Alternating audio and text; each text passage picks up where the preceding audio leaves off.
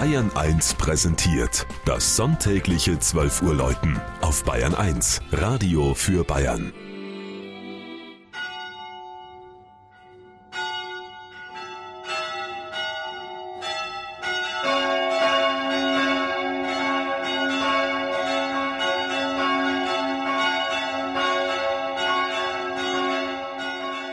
Schmalwasser in Unterfranken.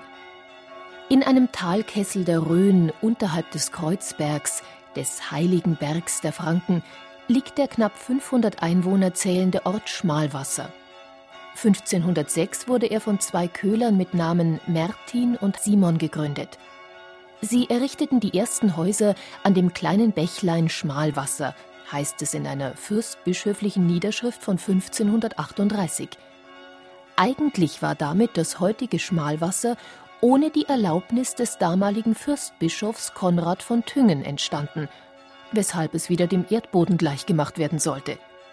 Erst eine Bittschrift der Bewohner der zwölf Häuser ließ den Landesherrn einlenken. Bereits 1574 zählte der Ort 45 Haushalte mit 207 Einwohnern.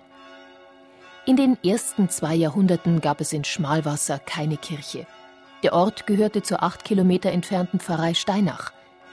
Doch die Schmalwasserer wollten ein eigenes Gotteshaus und so wurde am 5. Mai 1716 der Grundstein gelegt. Neun Jahre lang wurde gebaut.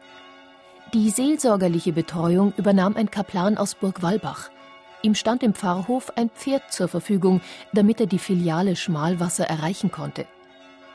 1874 wurde eine selbstständige Seelsorgestelle errichtet. Die Kirche von Schmalwasser die 1947 zum Teil abgerissen und erweitert wurde, verfügt heute noch über die Einrichtung aus der Erbauerzeit. Über dem Hochaltarbild, das die Aufnahme Mariens in den Himmel zeigt, ist Gott Vater in einer Wolkengloriole dargestellt. Die Seitenaltäre zeigen die 14 Nothelfer sowie den heiligen Laurentius, den Patron der Köhler. Die Kanzel hat einen polygonen Korpus, in den Nischen findet man die Darstellungen der vier Kirchenväter. Die Schmalwasserer sind heute noch besonders stolz auf ihre Röner Mundart und vor allem bekannt durch ihre Holzschnitzkunst. Bei einem Spaziergang durch den Ort wird man aber auch auf die zahlreichen Bildstöcke aufmerksam, die auf die tiefe Gläubigkeit der Schmalwasserer verweisen.